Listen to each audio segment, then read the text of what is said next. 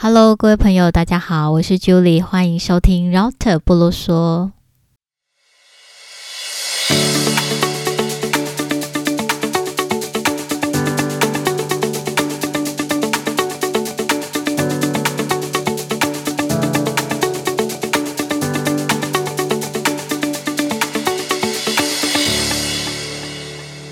好久没有跟呃朋友们聊聊天了，你们会想我吗？这阵子因为我去上了呃英语导游的职前训练，上了一个月，然后刚呃口试完成，完成结训，然后终于拿到导游证了。其实啊，这个呃导游的职前训练还蛮严格的，因为等受训完九十八个小时之后，必须要通过口试，然后呢，他们才会发真正的执照给你。那口试的形式呢，是他们总共有十个题目，然后呢，考前十分钟抽题，抽到题目你就要根据那个题目讲解十分钟的内容。那全程呢，都必须要用你所呃认证的语语言来进行口试。针对我我们这种英语不是母语的人来说，呃，要用英语来。呃，讲解景点还要撑到十分钟，其实真的是蛮困难的。所以啊，这一阵子就一直处在紧绷的状态，每天呢一直在背那十个题目的一些答案，还有景点，然后把它翻译成英文，天天都呃吃不好睡不好。考试的时候呢，真的超紧张的。最后呢，我考试抽到的题目是讲解故宫的玉。那我分享一段讲给朋友听听看，看您觉得我说的怎么样，好吗？Good afternoon, ladies and gentlemen. Welcome to Taiwan. Welcome to Taipei. My name is Julie. I'm your English guy today.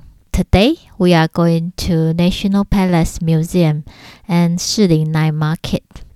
National Palace Museum is one of the largest museums in the world. There are more than 700,000 pieces of ancient Chinese artworks. With so much to see, there are some things I think you don't want to miss out, especially the top three most popular treasures at National Palace Museum. As the Louvre in Paris, the Louvre has the Mona Lisa. The National Palace Museum has the Jadeite cabbage. The most famous treasure of Taiwan's National Palace Museum is the uh, Jadeite cabbage. It's a single piece of green and white jade carved as the cabbage. And if you take a closer look, you can see a delicate locust and a katydid on top of the cabbage. The original home of the Jadeite cabbage is Beijing's Forbidden City. Some historians said it probably belonged to Jing Fei. Jing Fei, she was the uh, consort of the Qing dynasty, Guangxu Emperor. The white and green color of the uh, Jadeite cabbage means purity because in Mandarin we say 清清白白, that means purity. And the katydid and locust means fertility. As you know, uh, purity and fertility are very important for a woman, especially in ancient China. Jade cabbage with insects was taken to Taiwan during the Chinese Civil War along with the finest treasures of the uh, imperial collections. Jade cabbage is so popular, and the gift shop of National Palace Museum sells glass version of cabbage, cabbage, bottle stoppers, and cabbage magnets. If you like the uh, Jade cabbage, maybe you can buy one for souvenir. 这是我介绍那个故宫的玉的部分片段。那后来呢，我就介绍了呃故宫的三宝酸菜白肉锅，呃翠玉白菜、肉形石，还有毛公鼎，很有趣吧？这套酸菜白肉锅呢，是讲解故宫介绍给外国朋友最基本的三样宝物。呃，大家有空的话呢，其实也可以去故宫逛逛，因为现在的故宫呢，有很多那种互动式的展间啊，然后他们的那个礼品部啊，卖了很多有趣的东西，包括呃，有一阵子很红的那个“朕知道了”那个纸胶带。我觉得都非常有趣。那我拿了导游证之后呢，我进故宫就不用钱了，而且呢，好像买礼品有好像有打折的样子。嗯，改天呢，我再拿这个热乎乎的导游证去那边 shopping 一番好了。那其实呢，我自己也很喜欢。我准备一个题目是台湾的主要河流。我为这这道题目写的回答呢，我也蛮喜欢的。我在这边呢也念给朋友们参考听看看。Today I'm going to tell you something about Taiwan's rivers and introduce you one of the recommended journey by the New York Times in 2017. Do you know? Uh, recently, the subscription gift of the uh, New York Times 2017 version. The uh, cotton tote bag is very popular and it became a status symbol of New Yorker. Interesting. Okay, uh, what kind of place do you think Taiwan is? It's around 70% of Taiwan's land area is covered by mountains and over 100 mountain peaks are over 3,000 meters. Taiwan is very mountainous and gets plenty of rain, so it's no surprise that the island is cleaved with short and fast rivers. There are 129 rivers in Taiwan. Most of them flow toward the east or west because the major watershed, Snow Mountain Range and the Central Mountain Range, have an eastward inclination. The longest river in Taiwan is the uh, 186 kilometer long Zhuoshui Xi. Zhuoshui River, uh, the name means turbid water because the river contains a lot of sand.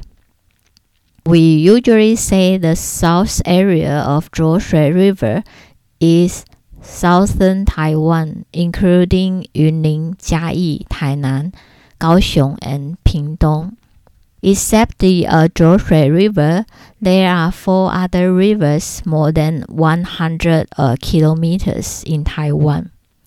They are Gaopingxi, Danshuihe, Dahanxi, Zhengwenxi. All of them are located in western Taiwan. Taiwan, as the other countries that have experienced uh, rapid industrialization, the industrial, agriculture, and municipal pollution have done a huge impact and damage to the river ecosystems. Pollution and flooding are the two major challenges of Taiwan's river. So our government are promoting river restoration and take actions to protect our river and the uh, river ecosystem. Compared to the uh, west side rivers, the rivers on the east side of Taiwan are more beautiful, clear, and fast, such as Xiuguluan Xi, Lanyang Xi, Bai Pao Xi, San Zan Xi, So, uh, people like to go there for rafting, river tracing, or tubing. And some of the hot springs are on the side of the rivers.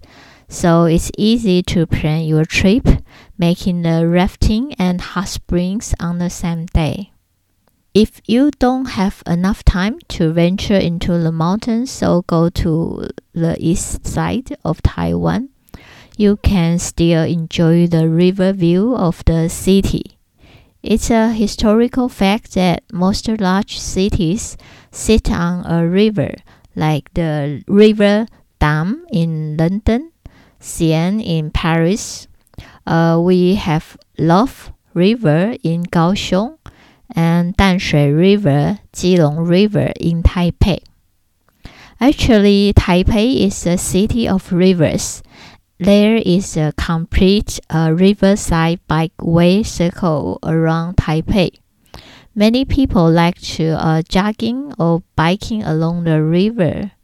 We can walk along or biking along the uh, Danshui River from Yuanshan to Danshui or from Yuanshan to uh, Dadaocheng and Monga. Then uh, I think you can enjoy plenty of river views. 怎么样啊？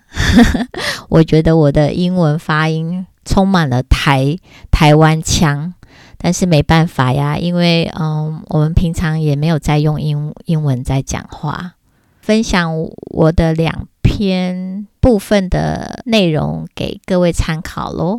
假如朋友您未来呢也有想当英语导游的话，必须呃先参加国家考试，考试合格之后呢，参加九十八小时的职前训练，然后呢完成呃毕业口试之后呢，你才能够拿到真正的职业导游证。那这个职业导游证呢是啊一千三年，那你在三年内呢一定至少必须要当过一次导游，才可以自动呃延续这个导游证，不然的话呢，你就要重新再参加之前训练，重新考口试喽。因为参加之前训练的时候呢，大家几乎天天朝夕相处。周末呢，也要去呃参访一些景点，所以呢，大家都培养起了那种革命情感。一个月的时间呢，很容易让人养成习惯。课程结束之后呢，大家纷纷依蛮依依不舍的啦，所以突然我们的那个群主 line 讯息爆炸多，大家呢都还想相约出来吃饭聊天。也是一个蛮有趣跟难得的人生经验了。其实我个人还蛮喜欢多认识不同的人，我也喜欢当导游，因为我从很久从小时候吧，我就很喜欢旅游，喜欢到处游山玩水，不管是呃在台湾或是世界各地。所以呢，人家说嗯久病成良医吧，那我应该算是。我玩了很多地方，所以自然而然应该可以成为一个好导游吧。既然拿到了证照，就期许自己一定要好好当一个好导游。就算没有 case，就算不能当正职，至少我也想兼差当导游，把台湾的美好介绍给外国朋友还有更多的朋友知道。好啦今天呢就先跟大家聊到这喽依旧 this 我们下次见拜拜。